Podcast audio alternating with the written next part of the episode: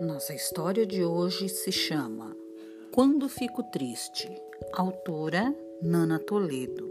Ilustrações Boris. Editora Casa dos Sentimentos. A tristeza às vezes chega de mansinho ou vem de repente. Quando me sinto assim, parece que nada tem graça e que o sol perdeu o brilho. Deito-me na cama. Não quero falar com ninguém e brinquedo nenhum me anima. Já fiquei muito triste quando perdi meu cão Bibiu. Ele me acompanhava no caminho da escola e eu me sentia protegida ao seu lado. Brincávamos no jardim lá de casa e eu adorava preparar sua comida.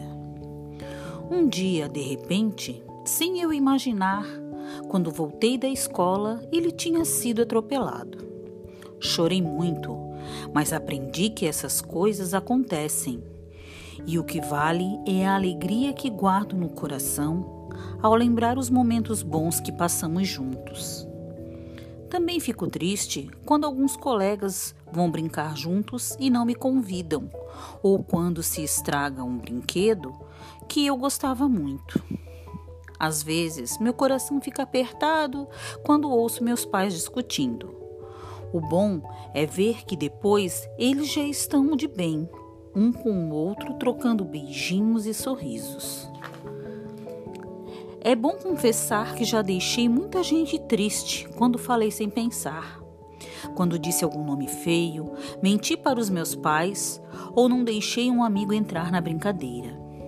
Ficar de mal com alguém é muito triste e só passo a me sentir melhor quando peço desculpas e tento reconhecer meus erros. Ainda bem que esta tal de tristeza passa e com um tempo vai deixando tudo no lugar certo.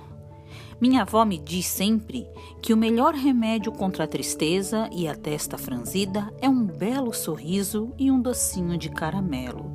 Hum, só de pensar no doce já começo a sorrir. Show tristeza!